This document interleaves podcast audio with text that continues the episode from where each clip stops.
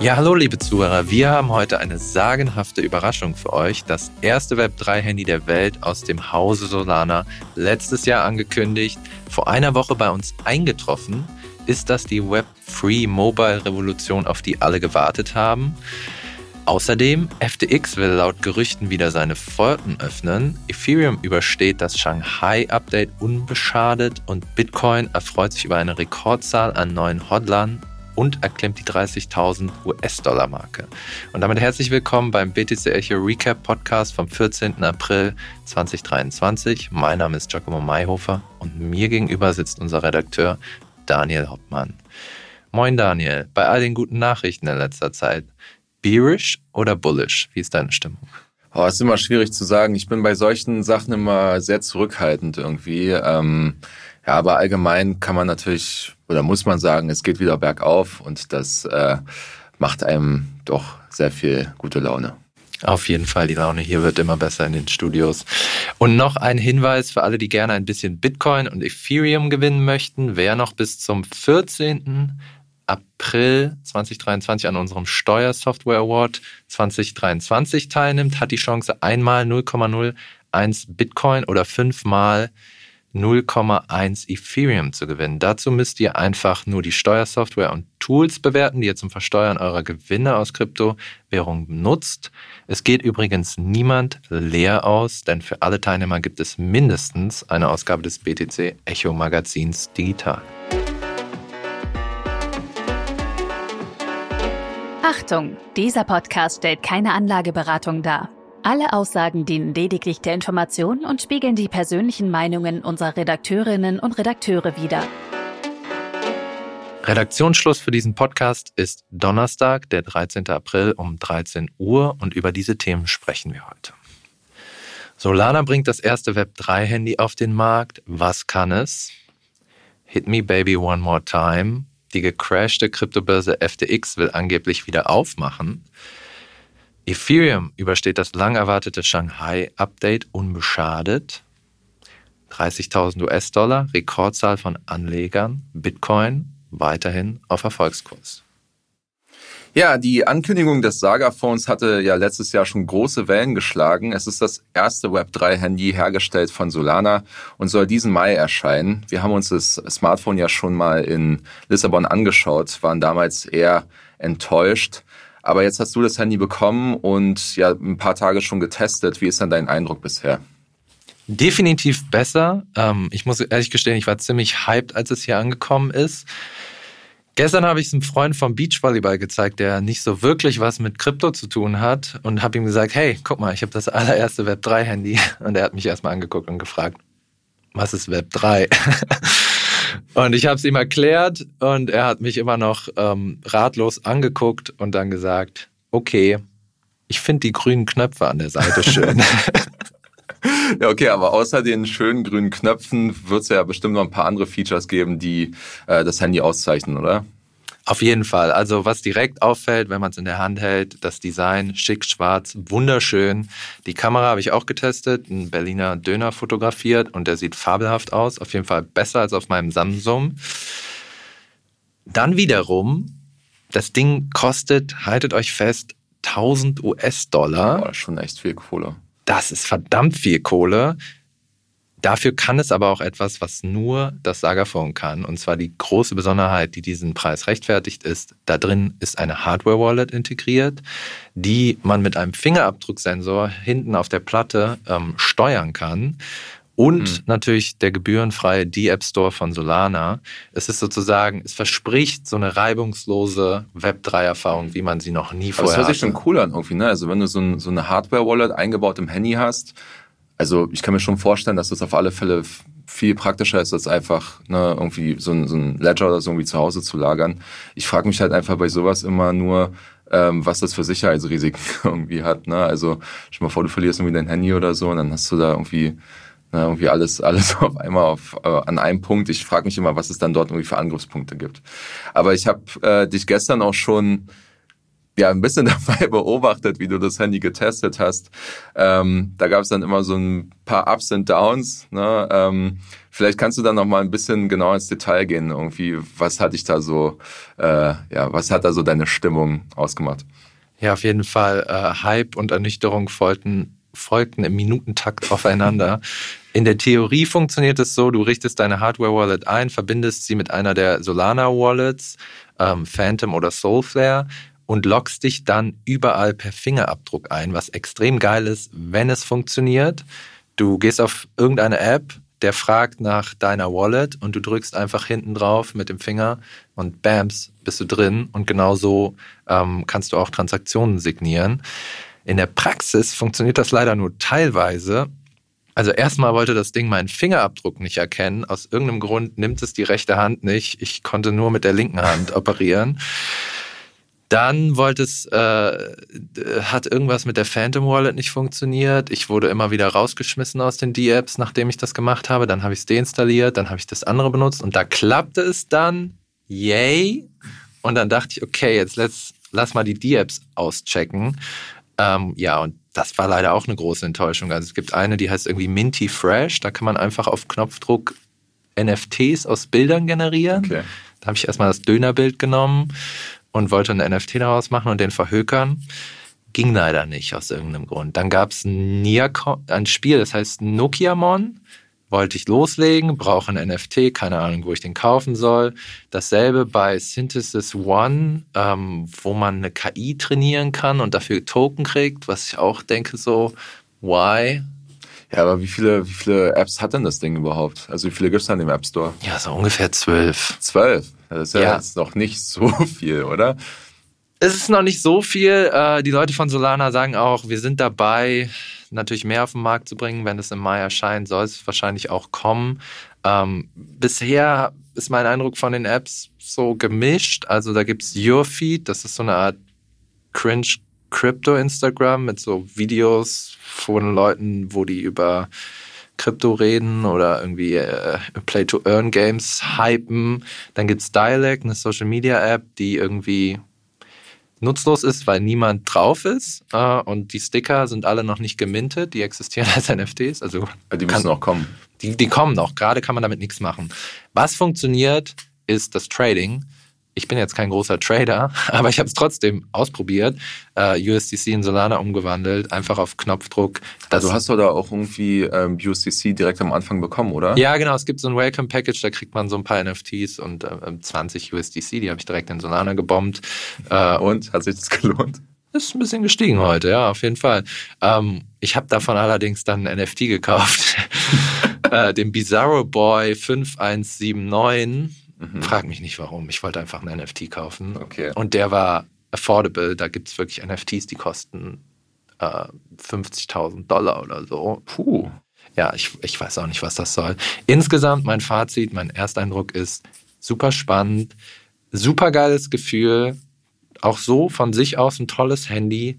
Ähm, und es ist schon so ein bisschen so ein Fenster in eine neue Welt, wie Web 3 mhm. sein könnte, wenn man denn sinnvolle Apps hätte mhm. und wenn auch alles funktionieren würde. Das ist vielleicht so ein kleiner Fingerzeig irgendwie auch für große Entwickler, dann so wie Samsung, Apple oder so. Vielleicht können die sich dann da irgendwie in die Richtung orientieren. Genau, das Ganze ist so ein bisschen so ein Proof of Concept für Solana. Das haben die auch gesagt. Mhm. Wir erwarten jetzt nicht, dass wir hier die großen Einheiten verkaufen, sondern wir wollen zeigen, ey, es geht mit der Hardware-Wallet und dem Fingerabdrucksensor.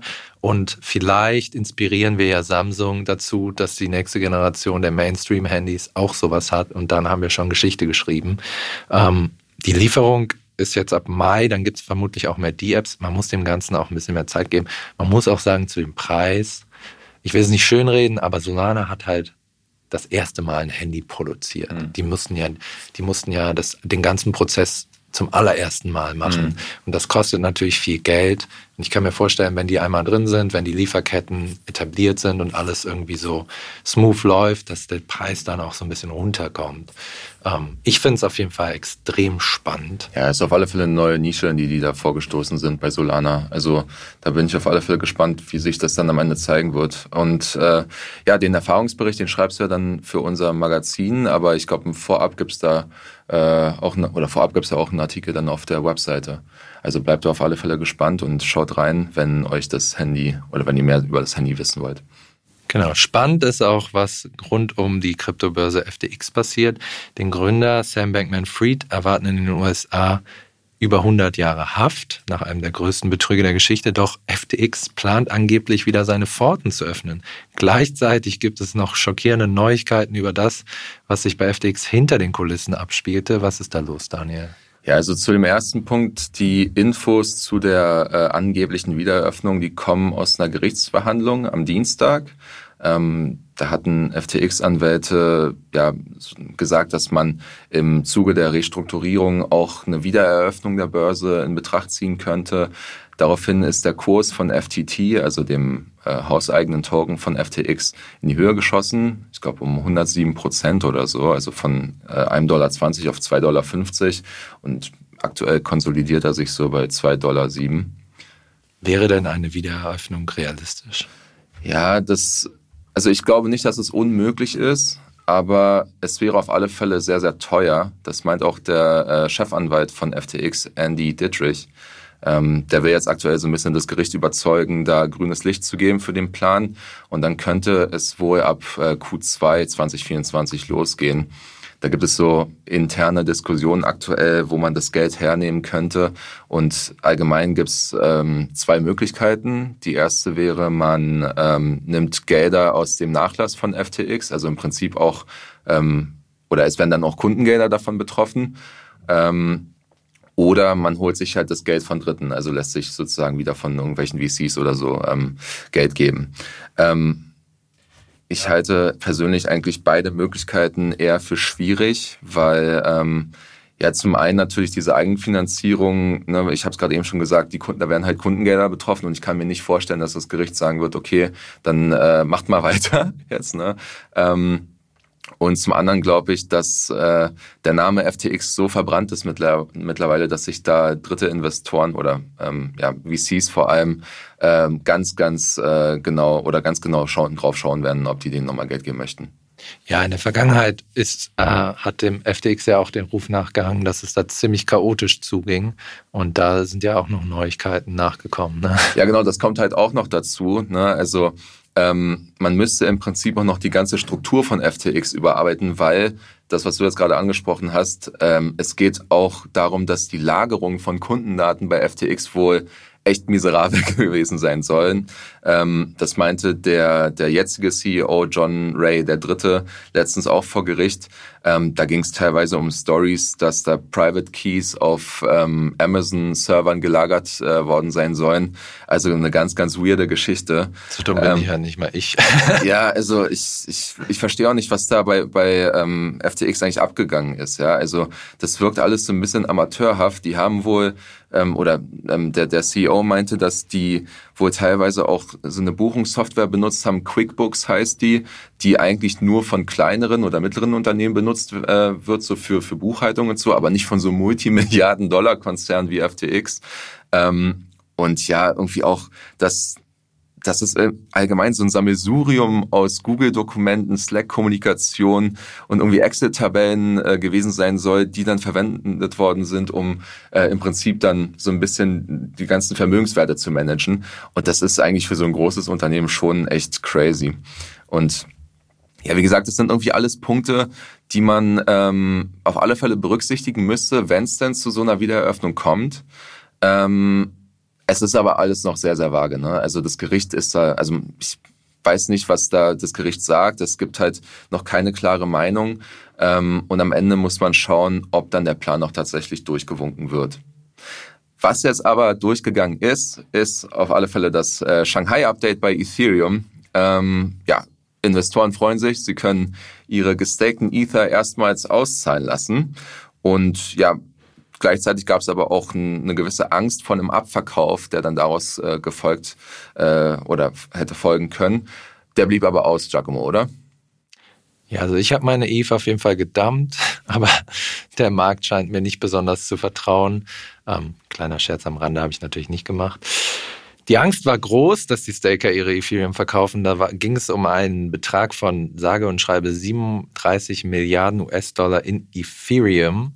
Ähm, tatsächlich tritt aber das ähm, Gegenteil ein. Der Kurs ist um 3% gestiegen danach. Vitalik Buterin hat auf einer Konferenz verkündet, die schnellste und schwierigste Phase des Übergangs ist jetzt für Ethereum vorbei. Sehr bullische Nachrichten. Jetzt konzentriert man sich auf Updates, die eines der größten Probleme von Ethereum in Angriff nehmen sollen. Jeder kennt es, die hohen Transaktionsgebühren. Ähm, zu Hochzeiten kann man gerne mal 20 US-Dollar zahlen, um Ethereum von A nach B zu schicken. Ähm, das soll jetzt in Angriff genommen werden. Die ersten Updates kommen wohl schon Ende des Jahres. Ähm, der ganze Prozess soll sich aber weiterziehen bis ins Jahr 2024. Und man muss bei Ethereum natürlich auch immer sagen, die Jungs sind nicht gerade bekannt für ihre Pünktlichkeit. Man erinnere sich an den Merge, der sollte, weiß ich nicht, vor zwei Jahren oder drei Jahren erstmals stattfinden. Ja, aber da muss man halt aber irgendwie auch, finde ich, die ein bisschen in Schutz nehmen. Ne? Also es ist, glaube ich, nicht so einfach, ähm, Updates durchzuführen, wenn so eine Chain gerade im Vollbetrieb ist. Also ich kann das schon verstehen, dass man da lieber sagt, okay, wir, wir nehmen uns lieber die Zeit ne, und ähm, versuchen das dann richtig zu machen, anstatt dann da irgendwie was abzuliefern, was am Ende noch viel mehr Schaden anrichten könnte. Also ich glaube, das ist schon der richtige Ansatz. Auf jeden Fall.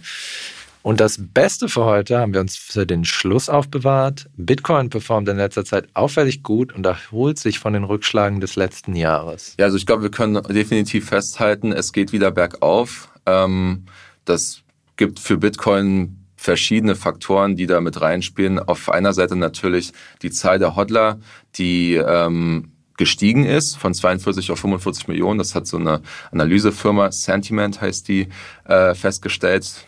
Letzten oder das letzte Mal, dass es so einen Anstieg gab, äh, war 2021, kurz vor dem großen Bullrun.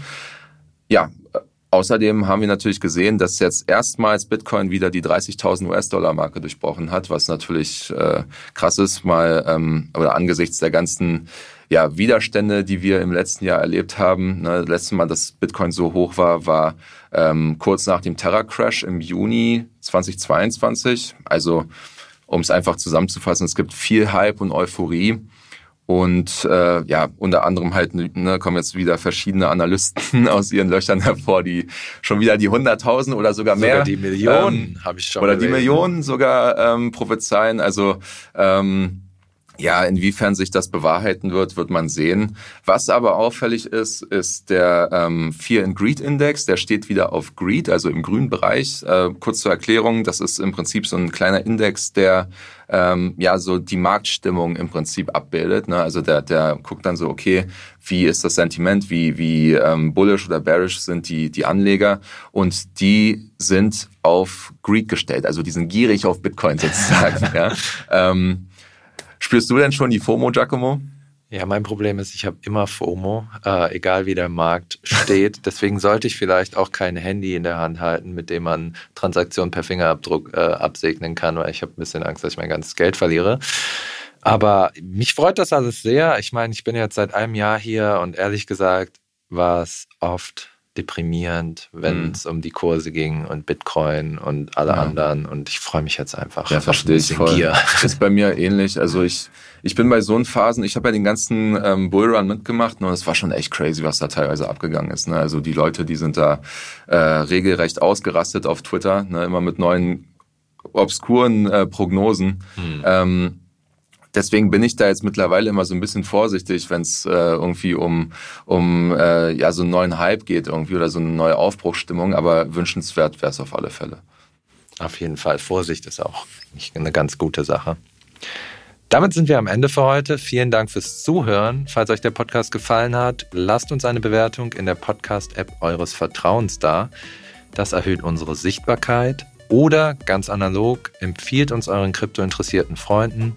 Wir wünschen euch ein schönes Wochenende und sagen bis in sieben Tagen. Bleibt gesund. Ciao, ciao.